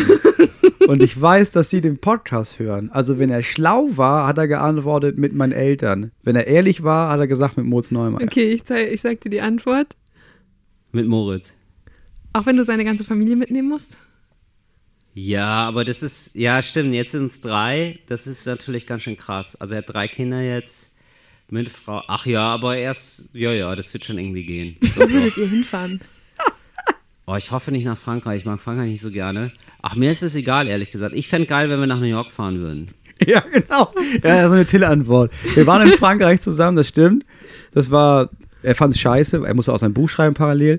Ich fände es cool, wenn wir nach New York, da siehst du, da- das, das ist ein verschiedenes Denken, ja. Es wäre mega cool für ihn in New York. Ja. Mit uns, mit drei kleinen Kindern in New York, wäre der absolute Abfuck. Es wäre die absolute Hölle. Nie würde ich mit drei kleinen Kindern nach New York fahren. Aber ja, wir haben schon, wir waren echt oft im Urlaub. Wir waren auch oft so mit unserem Agenten und der Familie zusammen im Urlaub. Das war immer echt, das war ganz cool. Till ist extrem entspannt mit Kindern. Hätte ich nicht gedacht. Warum hättest du es nicht gedacht? Weil er das am Anfang nicht war. Also am Anfang, als wir uns kennengelernt haben, ich meine, das war vor, gut, das ist schon ewig her, aber als unser erstes Kind geboren war, da hatte er null Bezug dazu. Also dann, da war halt in einer komplett anderen Lebensphase und war dann mit diesem Kind extrem unsicher. Alle meine Freunde, weil ich war der Erste mit einem Kind. Alle wussten nicht, wie soll ich mit diesem scheiß Kind umgehen. Und mittlerweile, wenn er hier ist, äh, weiß ich nicht, ist er extrem, spielt mit denen, ist extrem entspannt. Ich glaube, ein Urlaub mit ihm wäre ganz cool, ja. Und du schreibst aber im Buch, eigentlich ist der ideale Urlaub mit Kindern Camping. Ja, auf jeden Fall. Warum? Weil jedes Ferienhaus die Hölle ist, wenn du nonstop darauf achten musst, dass sie nichts kaputt machen. Vor allem, war- also ich weiß nicht, andere, vielleicht haben andere Eltern ihre Kinder im Griff, das weiß ich nicht. Aber ich glaube, ich war noch nie in einer Ferienwohnung oder in einem Ferienhaus, wo nicht irgendwas irreparabel zerstört wurde. Dann ist immer wieder die Frage, wie hoch ist die Summe und wie schaffe ich das, dass die Haftpflicht das übernimmt. Und manchmal klappt es und oft genug auch nicht. Wie muss ich mir das vorstellen, als jemand, die keine Kinder hat und auch noch nie mit Kindern verreist ist? Was ist der krasseste Unterschied zwischen Urlaub mit und ohne Kindern? Dass du keinen Urlaub hast, so wie du Urlaub kennst. Also wenn, ich weiß nicht, wenn du in den Urlaub fährst, du Ja. warst ja gerade im Urlaub. Ja. Was hast du den ganzen Tag über gemacht? Wann bist du aufgestanden? Ähm, Dann, wenn du wolltest oder ähm, hast ja, du den Wecker gestellt? Dann, wenn ich 6:30? wollte, nö. Ja, das ist schon mal ein Unterschied. äh, Ja, und dann, da habe ich lange nett gefrühstückt, Das ist der zweite hab das sehr genossen, habe dabei ein bisschen gelesen. das ist der dritte Unterschied. Erzähl, was hast du Dann noch den habe Tag ich über überlegt, gemacht? was will ich heute machen? Das ist der vierte große Unterschied, weil es darum ging, was du machen Oh wolltest. Gott. Und dann habe ich manchmal einen Tag im Freibad gelegen. Das ist gleich. Nee, Freibad, aber ohne liegen, sondern am Becken stehen. Das ist ein Unterschied. Und ähm, manchmal habe ich auch einfach ein Schläfchen gemacht. Das ist der nächste große Unterschied. also ich glaube, der größte Unterschied ist, ja. dass, dass, dass in deinem Urlaub du entscheiden kannst, was du machen willst Ja. und ich in meinem nicht. Und das heißt, du kriegst keine Erholung im Urlaub. Doch schon, wenn man, wenn man, wenn man früh genug realisiert, also bis heute fahre ich in den Urlaub mit dem Gefühl von, ich mache dann ja Urlaub und brauche eine Zeit, bis ich merke, nee, das ist ja Bullshit. Also ich mache ja keinen Urlaub, sondern die Kinder sind ja da. Also ich mache ja nicht wirklich, ich habe ja keinen frei. Aber wenn man mit der Erwartungshaltung in den Urlaub fährt, dass es wenigstens ein schöner Ort ist und dass man sich vielleicht entspannen kann. Und ich glaube, das Wichtigste ist, dass du, dass du das schaffst, nicht zu arbeiten. Also ich darf aber das Handy nicht mitnehmen. Wenn ich erreichbar bin oder Internet habe, dann arbeite ich automatisch. Und das, wenn ich nicht arbeite, dann ist es Urlaub. Das sind andere Parameter. Es ist nicht möglichst viel lesen oder morgens ausschlafen oder lange frühstücken oder sich tolle Sachen angucken. Ich kann geile Sachen essen. Der, der Ort muss schön sein und ich muss nicht arbeiten. Und dann ist es Urlaub auch mit den Kindern. Ja, ihr habt auch so Elternzeitreisen gemacht. Da habe ich gedacht, ah, das ist ja, Ja. auch so ein bisschen dieses Klischee Ja. von Papa nimmt zwei Monate Elternzeit und dann fährt er aber mit der ganzen Familie nach Bali, anstatt dass es Mhm. darum geht, wie kommt meine Frau wieder gut in ihren Job zurück. Ah, Ist euch das Klischee auch begegnet? Hast du da so, hast du darüber nachgedacht? Äh, ja, meine Frau hatte keinen Job, deswegen konnte sie nirgendwo zurückkehren. Ähm, ich hatte immer ein bisschen mehr Elternzeit. Ähm, jetzt während Corona war es zum ersten Mal andersrum, aber das war abseits der Elternzeit. Da war es zum ersten Mal so, dass ich zu Hause war und meine Frau hat, hat Vollzeit-Uni gemacht oder, oder Vollzeit studiert. Ja, das Klischee ist schon so. Also, sobald du sagst, ey, ja, wir haben so eine Elternreise gemacht, ist das das Klischee, weil man sagen muss, wir machen auch ohne Elternzeit immer eine Elternreise. Also, wir haben, ich habe halt immer, ich höre immer auf zu arbeiten, offiziell im Mai Mhm. und fange erst im September wieder an. Also, wir haben immer drei Monate und Und deswegen unterscheidet sich euer Alltag nicht so stark auf einer Reise, wie ihr das tun würde bei anderen Genau. Vätern, die vielleicht klassischere Jobs haben oder ja, Eltern, die Ja, genau. Jobs Und das, der. Unterschied ist auch, ich bin aber viel zu Hause. Also, ich Mhm. habe einfach mit jedem Jahr noch weniger gearbeitet und mit jedem Jahr bin ich noch mehr zu Hause und in Zukunft bin ich noch mehr zu Hause und meine Frau fährt mehr in die Uni. Das heißt, ich hatte dieses, normalerweise arbeite ich die ganze Woche und bin nur am Wochenende da und jetzt mal drei Monate nicht. Das gab es bei uns nie. Das heißt, für uns war der einzige Unterschied eigentlich immer, geil, jetzt kriegen wir auch noch ein bisschen Geld dafür, dass ich zu Hause bin. Mhm. Das war der, eigentlich der einzige Unterschied. Aber Elternreise ist so, ja, der Begriff steht trotzdem fest. Ich finde, wenn du das, wenn du drei Monate wegfährst, dann ist das ja nicht, wir machen mal Urlaub, sondern das ist ja schon, das ist so eine Elternreise, richtig. Und wie ist das, wie nimmst du das wahr in deinem Umfeld? Weil du gerade beschreibst, das ist ja eigentlich eine total schöne Situation, als Vater sagen zu können, ich bin jetzt ein paar Monate am Stück zu Hause und es ist auch keine normale Situation. Ne? Nee. Andere haben da ja, haben mit ganz anderen und viel engeren beruflichen Korsetts zu kämpfen. Ja. Und gleichzeitig klingt es gerade so, dass ich denke, boah Mann, wenn das eigentlich, oh, wie schön wäre es, wenn das jedem und jeder möglich wäre. Hast du einen Ansatz oder Gedanken, wie man das gesellschaftlich mehr Leuten zugänglich machen könnte? Also generell eine bessere Vereinbarkeit, ein besseres, auch als der oder die MehrverdienerInnen besser da sein können? Ich glaube, ähm, ja, was es jetzt gibt, es gibt jetzt ein Maximum, was du bekommen kannst in deiner Elternzeit, Mhm. was völlig okay ist. Ich glaube 2000 Euro. Gibt aber kein, das Minimum sind 300 Euro. Das heißt, während meine Frau ähm, Elternzeit genommen hat, hat sie 300 Euro bekommen dafür. Das heißt, also, da- da- das ist. Weil sie davor keinen Verdienst hatte, der das Genau, sie ist höher, im Studium. Ja. Das heißt, das, das Minimum sind 300 Euro. Und das ist dann, also das ist dann Bullshit. Also dann brauchst du keine Elternzeit nehmen. Also für extrem viele Leute, die ich jetzt kenne, die würden gerne so tauschen, dass es heißt, okay, es wäre ja mega geil, wenn der Mann wirklich zwölf Monate Elternzeit nimmt. Ja, aber dann reicht das Gehalt der Frau oft genug nicht aus. Oder sie ist noch im Studium oder ähm, sein halbes Gehalt reicht nicht aus. Also du müsstest quasi, du müsstest dann sagen, wenn es Elternzeit gibt und die Männer bleiben zu Hause, dann muss die Familie von dem, was die Frau quasi erwirtschaftet, leben können. Oder es wird bis dahin aufgestockt. Also das Elterngeld orientiert sich ja, wenn der Mann zu Hause bleibt, auch daran, was der Mann vorher verdient hat. Es ist nicht, das, Genau, ja. nicht der gleiche Betrag, sondern weniger. Das ist, glaube ich, die, die Hälfte. Aber es ist nun mal so, dass Männer bekommen sehr viel mehr Geld ausgezahlt für die Ja. Berufe, die sie machen, weil es gibt Männer- und Frauenberufe. Selbst durch dieses Gender Pay Gap, selbst im gleichen Beruf verdienen Männer mehr. Und oft genug reicht, reicht es nicht, wenn nur die Frau quasi für die Familie arbeitet. Das Elterngeld, so wie wir es heute kennen, wurde 2007 eingeführt. Normalerweise beträgt es etwas mehr als die Hälfte, nämlich 65 Prozent des Nettoeinkommens, das das beziehende Elternteil vor Geburt des Kindes hatte. Je nach Einkommen können das dann zwischen 300 und maximal 1800 Euro sein. Ein einzelnes Elternteil kann zwölf Monate Elterngeld kriegen und Alleinerziehende und Paare, die sich die Elternzeit untereinander aufteilen, bis zu 14 Monate. Neben diesem Basiselterngeld gibt es noch weitere Angebote wie das Elterngeld Plus und den sogenannten Partnerschaftsbonus, die alle kombinierbar sind. Sie sollen Eltern dazu anregen, sich das Ganze gleicher aufzuteilen und zum Beispiel ermöglichen, dass beide in Teilzeit arbeiten. Aber wenn ich die jetzt hier auch noch versuchen würde genau zu erklären, wird es ziemlich schnell ziemlich kompliziert. Erst dachte ich, Mann, das muss doch einfacher gehen. Aber dann ist mir auch nochmal bewusst geworden, dass manche politische Maßnahmen halt komplexer werden, weil sie zu möglichst vielen verschiedenen Familienmodellen und Lebensentwürfen passen sollen. Nur, selbst wenn das funktioniert, die Politik ist eine Sache, Unternehmenskultur und gesellschaftliche Akzeptanz nochmal eine andere. Andersrum, glaube ich, ist es auch. Ich kenne auch einige Männer, die das einfach offiziell natürlich Elternzeit nehmen durften, die mir aber gesagt haben, ja, ich würde auch gerne ein halbes Jahr zu Hause bleiben, aber ich weiß auch, dass ich dann aus anderen Gründen meinen Job los bin. So, dann gibt es irgendwie Polizisten, die sagen, ich kann ein halbes Jahr jetzt aussetzen, aber dann werde ich versetzt in eine andere Ja, Abteilung. oder nicht mehr befördert, Genau, ich werde nicht mehr geplant, oder- befördert. Oder, mir wurde gesagt, ja, wenn du das machst, kannst du machen, aber wir finden einen Grund, dich zu feuern. Also es gibt auch noch Väter, die sagen, ich bleibe doch nicht ein Jahr zu Hause, bist du wahnsinnig, oder auch nur ein halbes, was soll ich Mhm. denn da?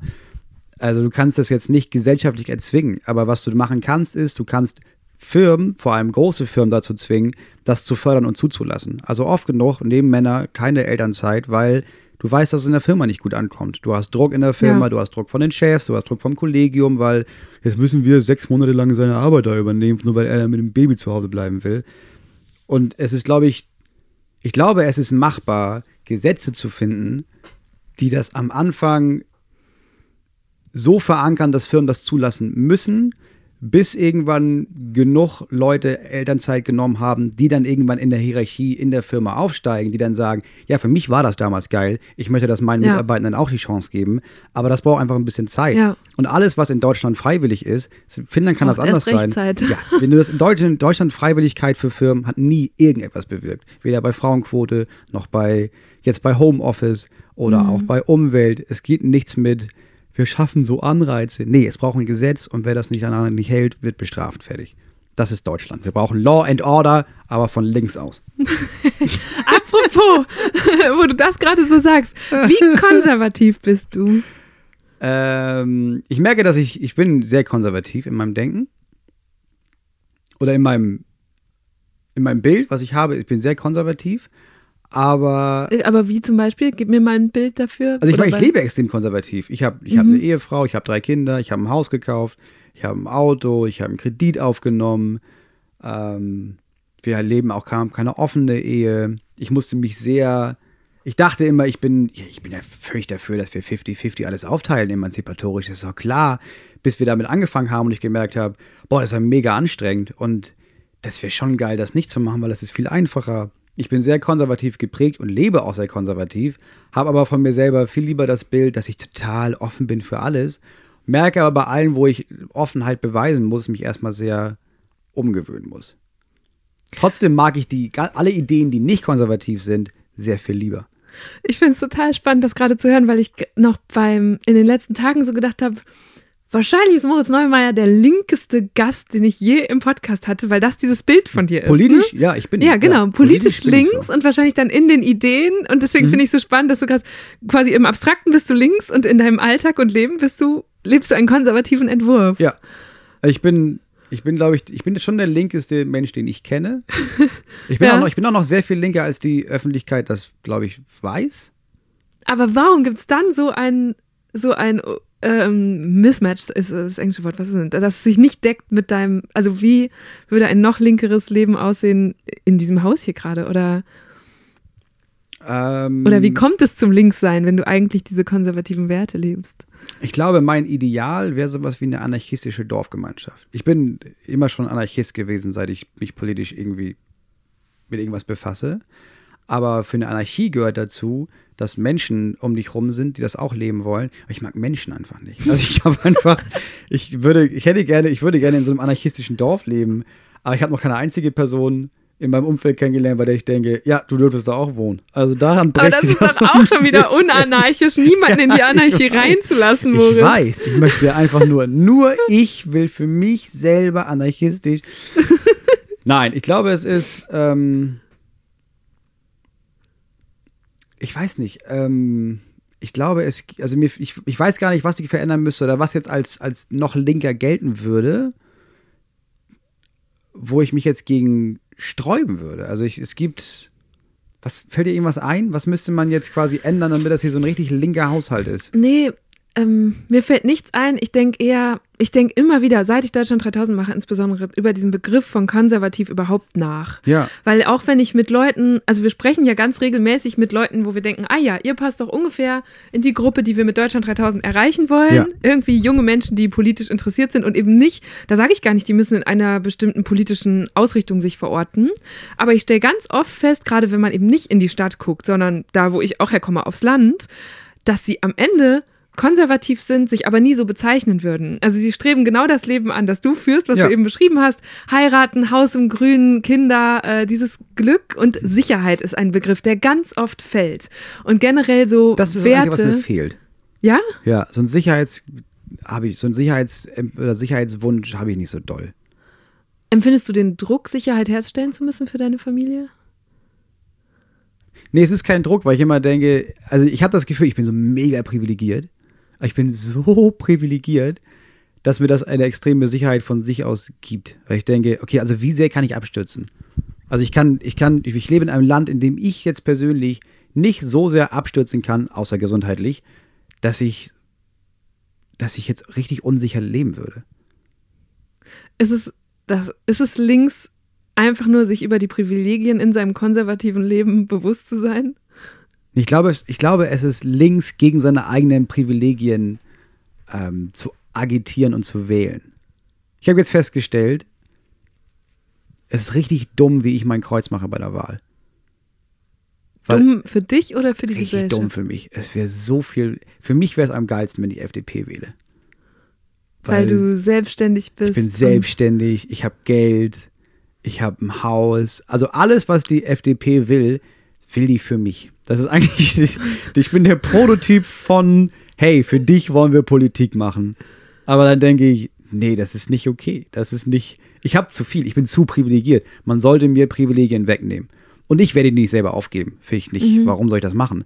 Aber ich finde es völlig okay, jemanden zu wählen, der sagt, Moritz, du hast zu viel Geld und du hast zu viel Sicherheit und du hast zu viele Privilegien. Wir nehmen dir die Hälfte weg. Und dann kann ich sagen, ja, absolut, ja, finde ich absolut richtig, dass ihr das macht. Aber Was wäre, lass mal kurz über ein Beispiel nachdenken. Was wäre gerade ein Gesetzesvorhaben oder ein politischer Plan, der dir wirklich direkt oder aktiv was wegnehmen würde? Reichensteuer. Reichensteuer. Ja, ich würde, Reichen, ich würde die Reichensteuer einführen und zwar richtig hoch. Und zwar auch nicht ab einer Million, sondern schon sehr viel früher. Also auch schon so, dass es mich trifft. Und tut dir das weh, die Vorstellung, dass das passieren könnte? Nee. Das ist, das ist also absurd. Das ist ja nur Geld. Also, ich, hab, ich bin so privilegiert, dass ich sagen kann, ja, das ist Geld. Wir sollten weniger Geld haben. Ich, bin jetzt nicht, ich denke jetzt nicht, oh, ich habe zu viel Geld und dann kann ich mir mein Lamborghini nicht mehr kaufen, aber ich sollte nicht so viel Geld haben, wie ich hier habe. Das ist absolut richtig. Nicht nur Moritz, auch der Internationale Währungsfonds und die Industrieländerorganisation OECD plädieren dafür, Menschen mit viel Besitz stärker zu belasten, um die öffentlichen Kassen auszugleichen. Dafür gibt es ganz verschiedene Ansätze. Die sogenannte Reichen- oder Vermögenssteuer ist einer davon. Im aktuellen Bundestagswahlkampf haben das drei Parteien mit im Programm, nämlich Grüne, Linke und die SPD. Allerdings unterscheiden die sich in ihren Vorstellungen von den Freibeträgen und dem Prozentsatz, mit dem die Vermögen von Millionärinnen und Millionären dann besteuert werden sollen. Grüne und SPD liegen bei einem Prozent, die Linke könnte sich auch noch mehr vorstellen. Im Kontrast dazu sind Union, FDP und AfD strikt gegen eine solche Maßnahme. Sie kritisieren zum Beispiel, dass Unternehmen darunter leiden könnten und Deutschland als Wirtschaftsstandort weniger attraktiv würde. Außerdem wäre so eine Vermögenssteuer ziemlich aufwendig zu erheben, weil die Finanzämter sie jedes Jahr neu berechnen müssten. Ein alternativer Hebel könnte zum Beispiel die Erbschaftssteuer sein oder die stärkere Besteuerung von Grund und Boden. Aber Spoiler Alert, auch davon sind die gerade genannten Parteien nicht besonders angetan. Wie triffst du deine Wahlentscheidung? Was beziehst du da ein oder wie informierst du dich? Was passiert bei Moritz kurz vor dem 26.09.? Ich äh, lese alle Parteiprogramme. Ich ähm, lese vor allem bei der Partei, die ich immer, ich habe immer die Linke gewählt. Ich werde auch dieses Jahr wieder das linken Parteiprogramm zuerst wählen, um einmal zu gucken, oh, kann, kann ich das noch wählen? Weil ich bin mit der Hälfte nicht einverstanden, aber mit der anderen Hälfte schon. Und dann suche ich die Partei raus, die am ehesten meinen Vorstellungen entspricht. Und dann werde ich wieder so tun, als würde es irgendeinen Unterschied machen, wo ich mein Kreuz mache und dann wähle ich die. Das heißt, du gehst ganz inhaltlich vor und jetzt nicht so strategisch im Sinne von, wen will ich in das Kanzlerinnenamt schicken. Ähm, Das ist dieses Mal zum ersten Mal die. Frage, ja. Also für mich ist das erste Mal die Frage, ob ich auf Grün umschwenke, damit die eine Chance haben oder eine Stimme mehr. Weil inhaltlich stimme ich sehr viel weniger mit denen überein als mit der Linken. Aber ja, die Linke hat sowieso keine Chance. Also das ist so, ist immer die Frage, du hast schon recht, entweder strategisch wählen, weil wähle ich die Linke, keine Sau will die Linke. Es ist völlig egal, wie viele die Linke wählen, weil selbst wenn die, selbst, wenn die genug Stimmen bekommen, ich war beim Parteitag, die kriegen nichts geschissen. Das ist alles viel zu links. Alles wird besprochen. Dann wird da 20 Minuten diskutiert, ob vielleicht alle weiteren Redebeiträge nicht zwei, sondern drei Minuten gehen dürfen. Dann gibt es sechs Wortmeldungen dazu. Alter Naja, Schwede. also ich meine, auch wenn du strategisch wählst, kann ja auch deine Strategie sein, du möchtest, dass das eine Oppositionspartei ist. Ne? Also ja. da, da, deswegen Ja, aber würde die ich jetzt Frage gar nicht so schwarz das- sehen wie du Das gerade. stimmt, aber im Moment, also es geht ja nicht, dass ich glauben würde, die Grünen würden wirklich was verändern können, weil die Frage ist nicht, welche Partei wird gewählt, sondern was bestimmt die Gesellschaft als Ganzes, was sind wir bereit aufzugeben, zum Beispiel um den Klimawandel, Mhm. ja, stoppen werden wir den nicht, aber ein bisschen herauszuzögern noch. Ähm, das heißt, an sich ist es, glaube ich, egal, wer da oben regiert. Die Welt ist sowieso zu Ende. Aber ich finde Laschet so scheiße und dass ich denken würde, okay, vielleicht ist es schlauer, nicht die Opposition zu wählen, sondern eher zu versuchen, tatsächlich die Grüne als Masse so hoch zu pushen, dass sie die Chance haben, die Kanzlerin zu stellen. Das wäre allein symbolisch wäre es geil, wenn wir eine junge Frau als Kanzlerin hätten und nicht Armin fucking Laschet. Der Typ ist der größte Loser aller Zeiten.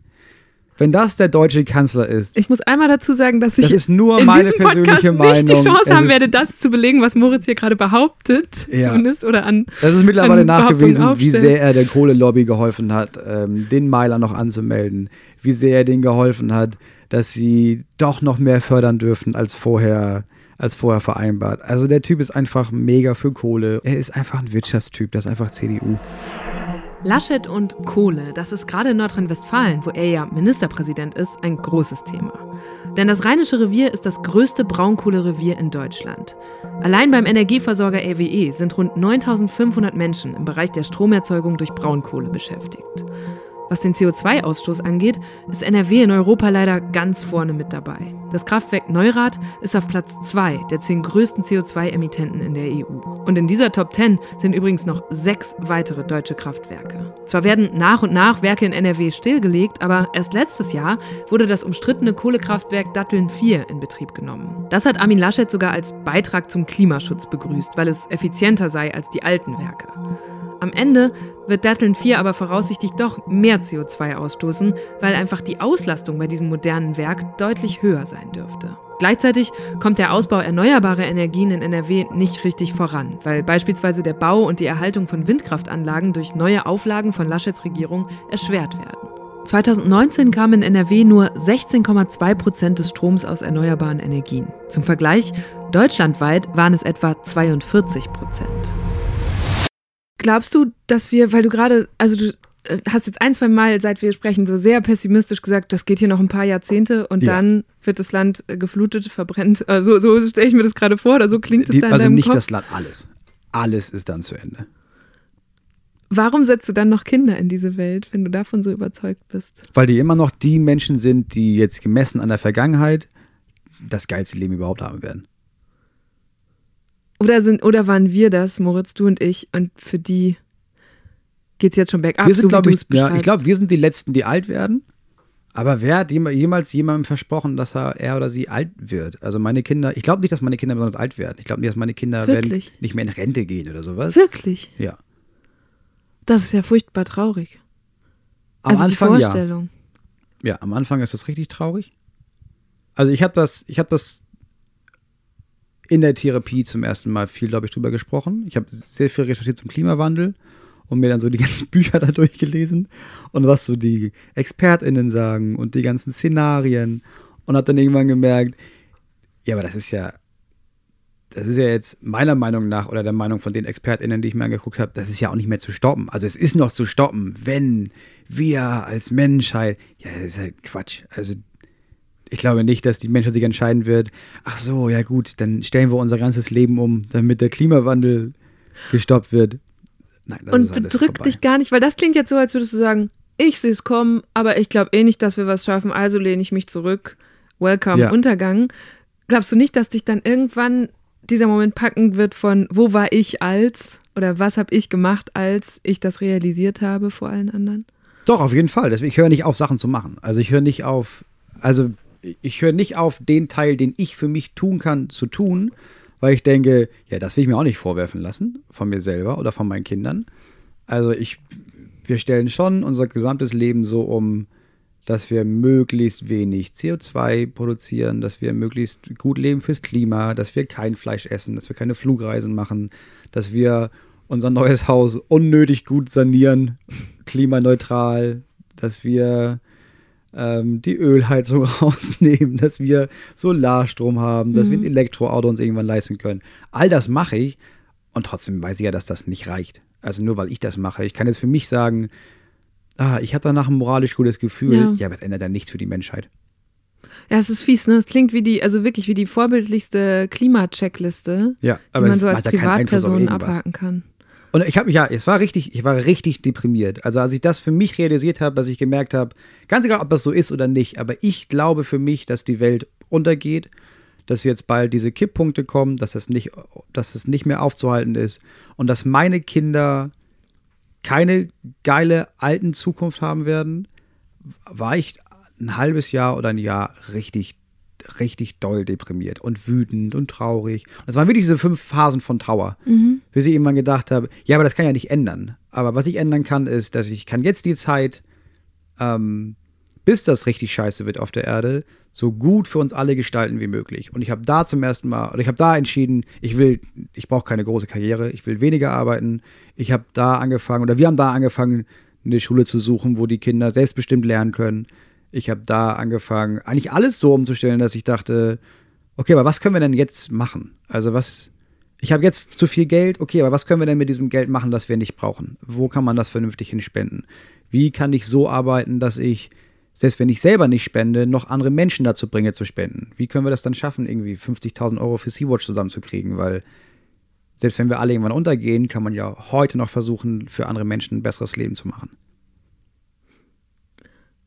Ich bin gerade froh, dass du mit dem letzten Satz noch die, die positive Kurve bekommen hast. ich, grade, ich dachte eigentlich, hey, das war jetzt so eine gute Stunde und jetzt werden wir so düster zum Schluss. ja, aber es ist gar nicht so düster. Es ist gar nicht, also es ist gar nicht, es ist eine ganze Zeit lang düster, wenn man merkt, dass es den Klimawandel gibt und die Menschheit mhm. irgendwann drauf geht. Aber man muss es ja nicht es hat ja auch was Positives. Also das ist ja jetzt, jetzt ist genau der perfekte Zeitpunkt, um sich zu fragen, ja, aber wie will ich denn überhaupt leben?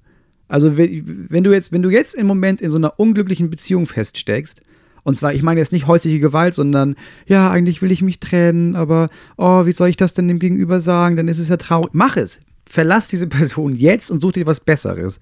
Und wenn du irgendwie so einen Job hast, wo du denkst, ja, eigentlich wollte ich immer Bilder malen, aber keine Ahnung, ob das reicht. Wenn du keine Kinder hast, die du bezahlen musst, mach es. Kündige, leb von Hartz IV und mal ein Bild. Alles ist egal. Wir gehen alle bald drauf. Versuch glücklich zu sein und versuch so vielen Menschen was Gutes zu tun, wie du das auch nur irgendwie hinbekommst. Weil das ist das Einzige, was dich, was dich rettet für dich selber. Im Nachhinein sagen zu können, ja, ich habe äh, so viel getan für andere Menschen und für mich, wie ich konnte. Also ich finde, selbst wenn man etwas optimistischer ist und denkt, die Welt, die bleibt hoffentlich noch ein paar Generationen bestehen, dann ist es auf jeden Fall ja eine wertvolle Frage, einmal zu überlegen, was würde ich eigentlich tun, wenn alles egal wäre? Ja. Die, die gebe ich jetzt einfach mal raus da an alle, die uns zuhören. Selbst wenn die Welt gespannt. nicht untergeht, ist es immer noch gut. Also ja. das ist dann noch ein Bonus. Ja. haben deine Kinder eine geile Zukunft und du hast dein Leben so umgebaut, dass du es möglichst viel genießen kannst. Hoffentlich. Win-win. Danke dir, Moritz. Das war eine schöne, gute Stunde. Danke dir. Hui, also das hat mich so zum Ende hin echt nochmal ganz schön ins Grübeln gebracht. Bei Moritz anzusehen war, dass er das, was er da über das Ende der Welt sagt, nicht so überspitzt meint, um irgendwie zu provozieren, wie sonst vielleicht manchmal in seinen Videos oder in den Stand-up-Programmen. Nee, der schien mir ehrlich davon überzeugt zu sein und das hat mich schon bedrückt. Vor allem war das so unerwartet in Kombination mit seinem sonstigen Auftreten. Ich war irgendwie echt beeindruckt, wie sehr Moritz bei sich zu sein scheint. Dass er sich so ganz bewusst gegen bestimmte Dinge entschieden hat. Also zum Beispiel gegen den großen Ruhm oder eine noch steilere Karriere zu verfolgen oder eben auch so weniger nachhaltige Konsumentscheidungen, die er einfach nicht mehr treffen will.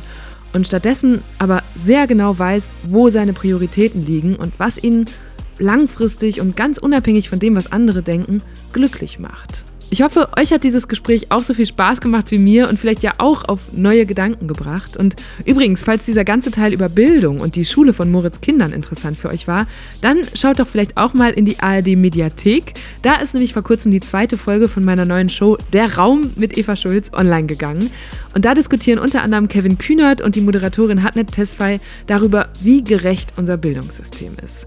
Und es geht dann auch kurz um die Frage, ob wir in Deutschland solche alternativen Schulmodelle, wie das von dem Moritz erzählt hat, haben sollten oder ob das nicht auch wieder irgendwie unfair ist. Ich bin Eva Schulz, ihr findet mich und Deutschland 3000 auf Instagram, Facebook, Twitter und natürlich überall, wo es Podcasts gibt. Jeden zweiten Mittwoch kommt eine neue Folge. Also, bis bald. Macht's gut. Deutschland 3000 ist ein Podcast von 1Live, Bremen Next, Das Ding, Fritz vom RBB, MDR Sputnik, Enjoy, Puls, UFM, Unser Ding und Funk.